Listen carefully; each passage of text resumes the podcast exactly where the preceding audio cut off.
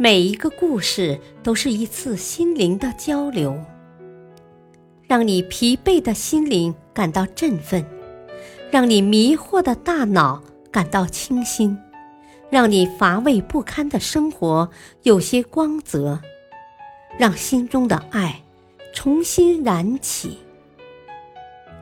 小故事，大道理。事业篇。八年，有这样一个人，他虽然只是小学毕业，却获得了美国圣诺旺大学颁授的名誉商学博士学位。他口才出众，每个听过他演讲的人都被他丰富的知识与博闻强记所折服。他记数字的本事超人一等，世界各国的领土面积、人口、国民平均收入、贸易总额等，甚至连脑细胞的数目，他都如数家珍。这种本事，连许多博士都自叹不如。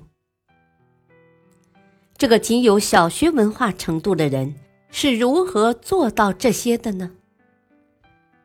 十五岁时。他因家境贫寒，被迫辍学，来到一家很大的书店当店员。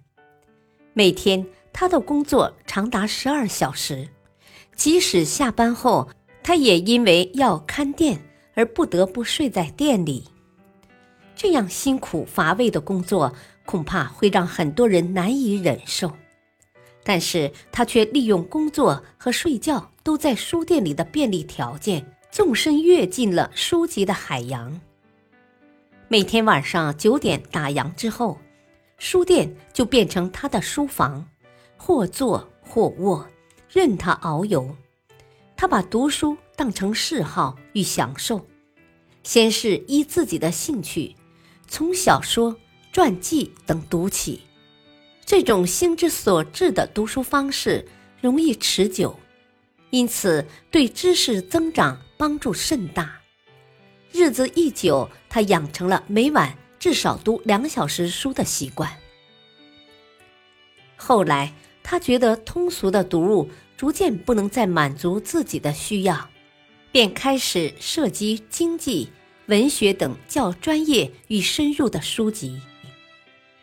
他在书店工作了八年，也读了八年的书。他。就是台湾著名的企业家陈茂榜。陈茂榜说：“呃，初进文明堂时，我只有小学毕业程度；八年后离开时，我的知识水准已经不亚于大学生了。”